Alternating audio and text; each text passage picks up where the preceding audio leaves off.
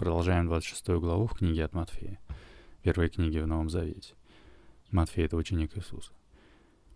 И остановились на том, что я стал разбираться со словом «вино», и нашел, что на еврейском языке есть аж 10 слов, которые обозначают разное вино, в том числе и виноградный сок.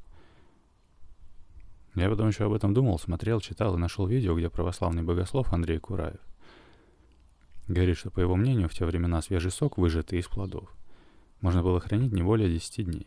Если бы виноград собирали в конце марта, начале апреля, тогда можно было бы поверить, что 14-го Ниссана Иисус пил свежий виноградный сок. Я на это обратил внимание, потому что мы читали в статье про еврейскую Пасху, что она праздновалась с 14 на 15 число месяца Ниссана, 7-8 дней. А Нисан в еврейском календаре — это месяц, который приблизительно соответствует нашему марту-апрелю. И мы читаем сейчас как раз, как Иисус со своими учениками собрался за столом на празднование еврейской Пасхи. И богослов Андрей Кураев говорит прям точно по этим же датам, что, мол, если бы виноград собирали где-то в марте-апреле, тогда можно было бы поверить, что 14-го Ниссана Иисус пил свежий виноградный сок. Но поскольку урожай винограда собирали по осени, то я, говорит, не представляю себе, как этот сок можно было бы свежим полгода хранить. Ведь климат жаркий, холодильников не было и так далее. И говорит, кроме того, Иисус был традиционалист. То есть он соблюдал традиции. И он ни капли из религиозного закона не нарушал. А вот евреи считали по Библии, что вино веселит сердце человека, и все. И на еврейских праздниках они вино пили. Иисус сейчас праздничную трапезу совершает, и поэтому, говорит, я думаю, что они пили вино. Это прям классное видео, потому что я реально задумался, может, все-таки вино? Ведь действительно календарный аргумент очень хороший. Насчет традиций спорный аргумент. Иисус действительно хорошо знал библейский закон. И говорил, не думайте, что я пришел нарушить закон. Не нарушить пришел я, но исполнить. Но все же его обвиняли как раз за нарушение всяких формальных правил, потому что он, например, исцелял в субботу, когда по тем законам работать в субботу было запрещено. Или прикасался к прокаженным, к которым прикасаться было запрещено.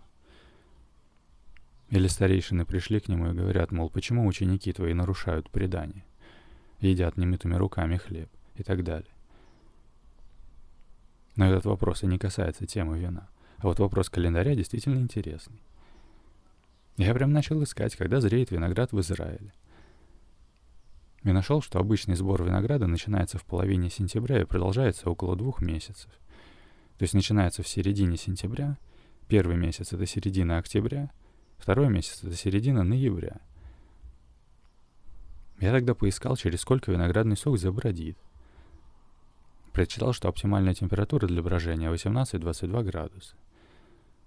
Посмотрел тогда, какая погода в Израиле осенью, и нашел, что в ноябре как раз где-то плюс 22 градуса. Но в октябре где-то плюс 27, а в сентябре где-то плюс 30.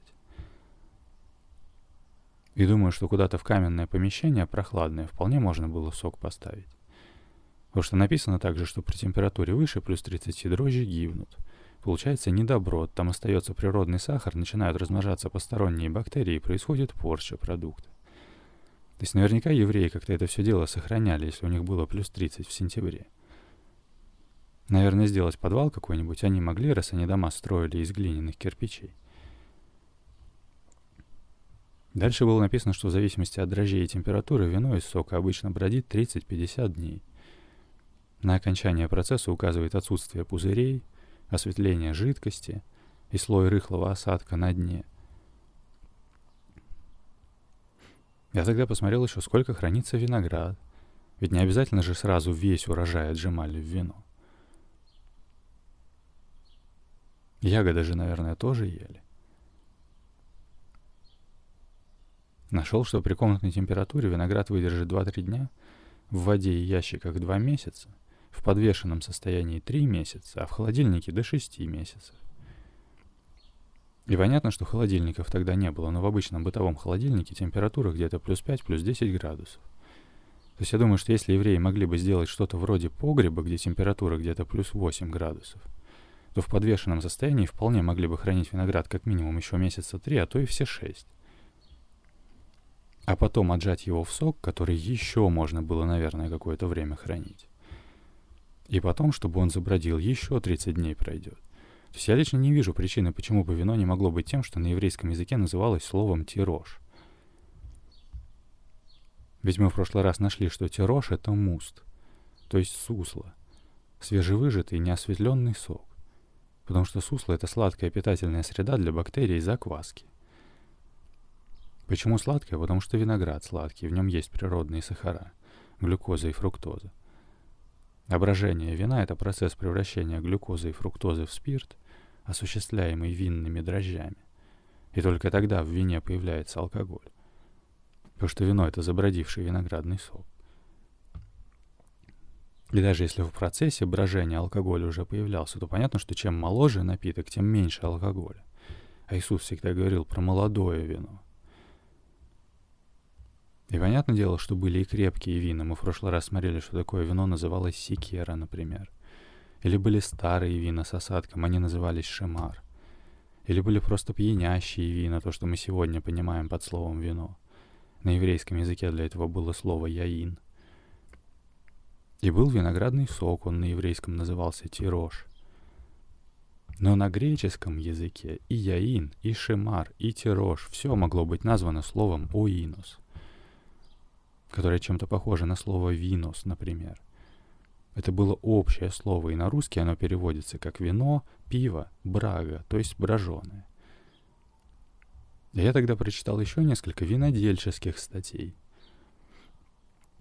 И там было написано, что длительная выдержка вина стала возможной лишь в XVIII веке с появлением стеклянных бутылок.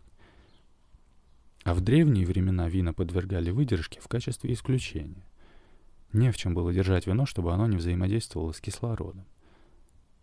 А без такой тары напиток быстро превращался в уксус, то есть в винный уксус, примерно такой же, как сегодня мы знаем яблочный уксус. И среди еврейских слов для обозначения вина есть слово «хамец», которое означало именно вот этот уксус. И на греческий язык оно переведено словом «оксос», то есть уксус или кислое вино. И если прям хочется спорить про вино, то пригуби уксуса. Это ведь кислое вино, понимаешь? Тоже ведь вино. И ты вдруг начинаешь понимать, почему Иисусу на кресте давали выпить уксус. Мы до этого еще пока не дошли, но уже скоро дойдем. Потом я еще нашел, что в подавляющем большинстве вина рождаются, чтобы быть выпитыми здесь и сейчас. И лишь 1-3% производимых в мире вин годятся для длительной выдержки. Напитки, которые принято сразу пить после разлива в бутылке, французы называют вин де суив, то есть утоляющие жажду. Их нет смысла выдерживать, поскольку они никогда не изменятся к лучшему, а наоборот ценны своей свежестью и фруктовостью. И, наверное, утоляющее жажду вино. Это скорее больше напиток, чем алкоголь. Алкоголя как воды не выпьешь ведь. Понятно, что, может быть, французы пьют его как пиво. Поэтому, наверное, и сказано в Библии про вино, что оно веселит сердце. Потому что если даже самое легкое вино пить как воду, то, конечно, припьянеешь. Поэтому было ли это вино? Да, слово «вино» — это самый точный перевод. Но когда ты слышишь слово «вино», то представляешь себе не то.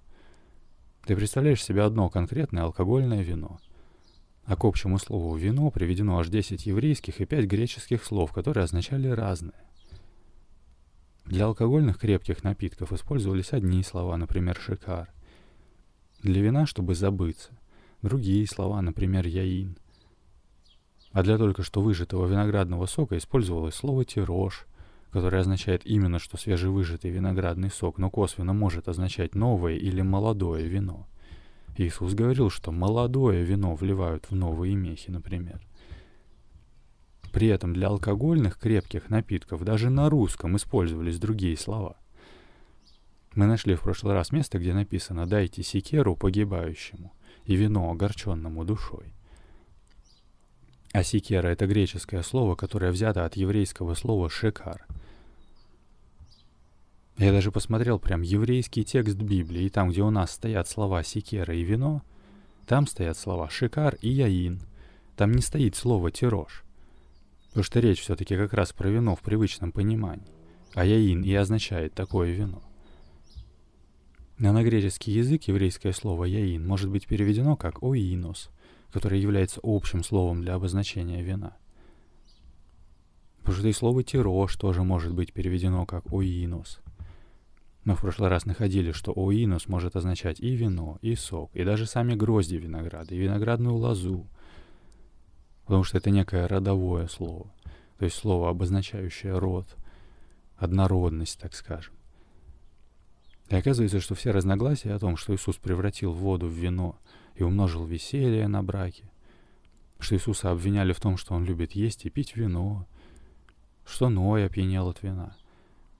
Это все оказывается бесполезные споры, потому что вино-то вино, а какое вино? Может, уксус?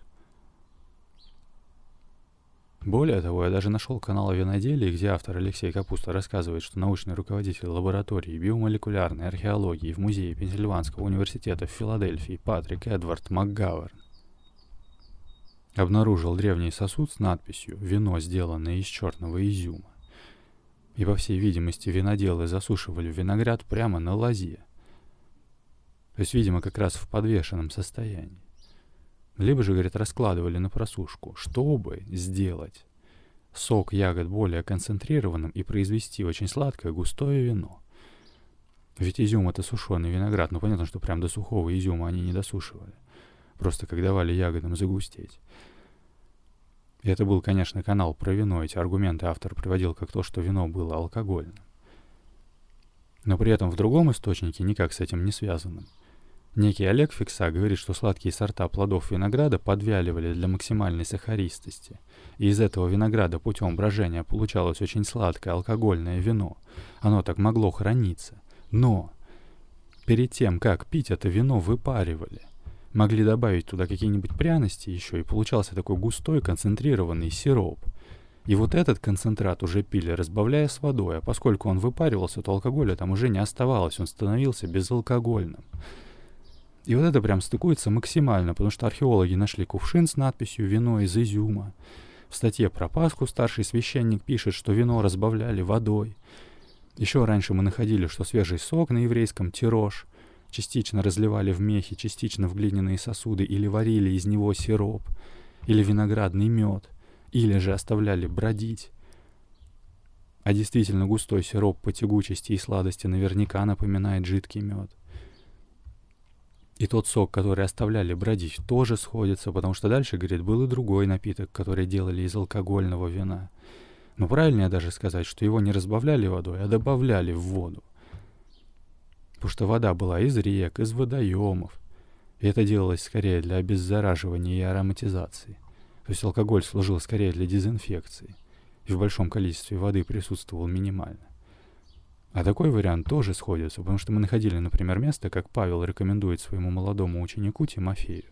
Впредь пей не одну только воду, но употребляй немного вина ради желудка твоего. Потому что дети, например, могут вообще все что угодно с пола в рот засовывать и ничего. А у взрослого человека, например, от грязной воды может и желудок расстроиться. Так что вполне себе адекватная версия, на мой взгляд.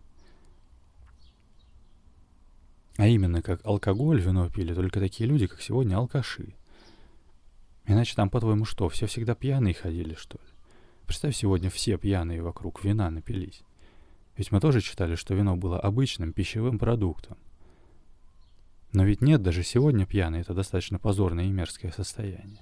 Их сторонятся, от них отходят, вызывают полицию и так далее. И при том, что вино было повседневным пищевым продуктом, люди не были пьяными. Что еще тут скажешь на это? Я не знаю.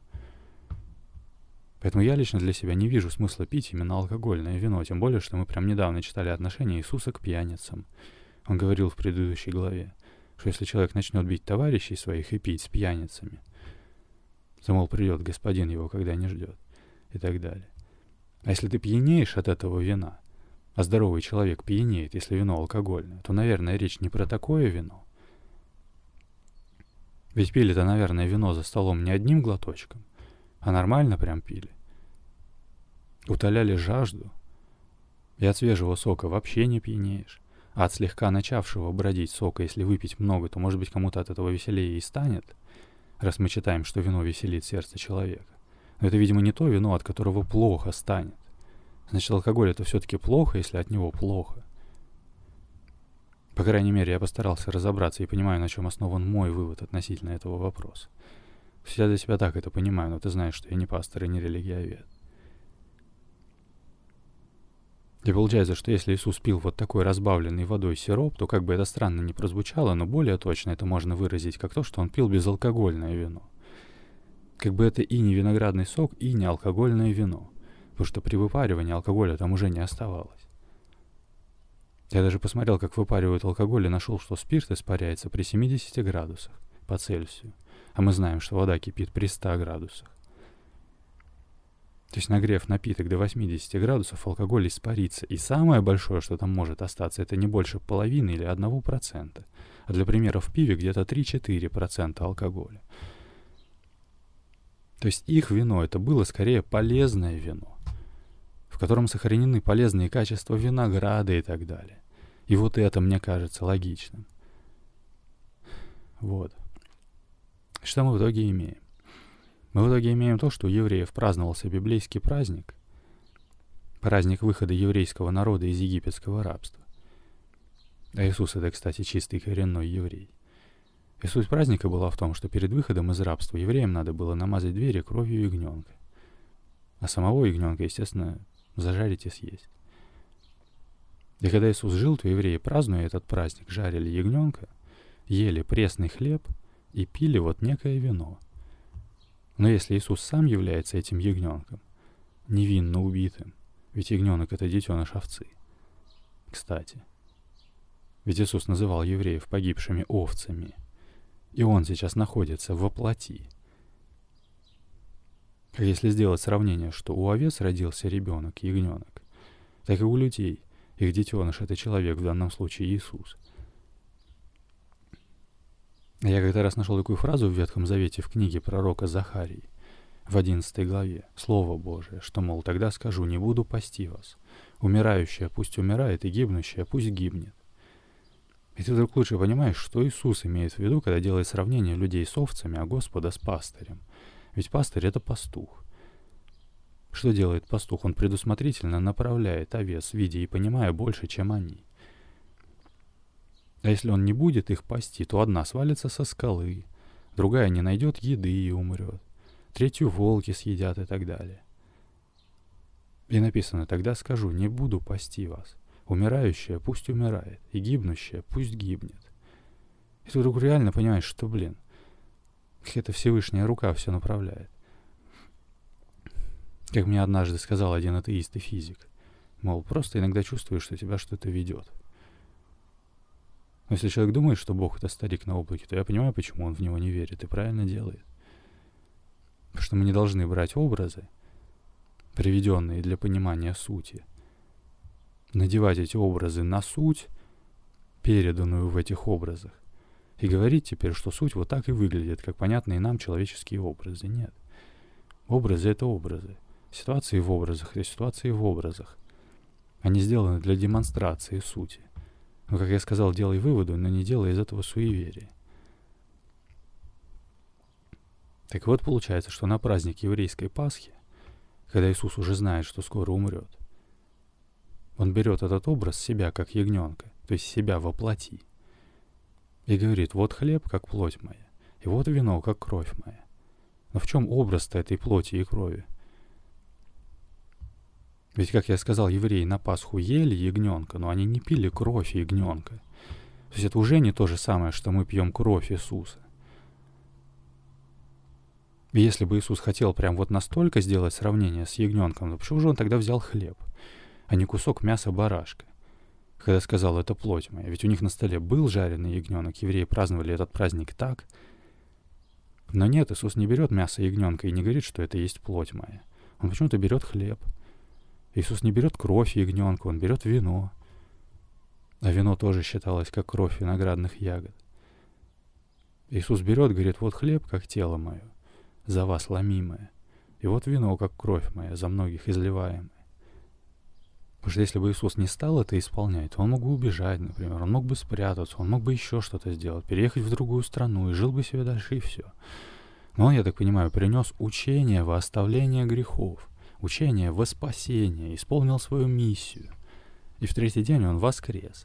И это максимально символично вообще, ведь как мы говорили, что еврейская Пасха праздновалась как праздник того дня, когда для евреев смерть прошла мимо, и они вышли из рабства. Так и у Иисуса как бы смерть прошла мимо, если можно так сказать. И он принес учение, чтобы люди спаслись. Он сейчас, получается, сидит с учениками за столом, они собрались на празднование еврейской Пасхи. Иисус тут, по сути, сейчас приносит себя в жертву.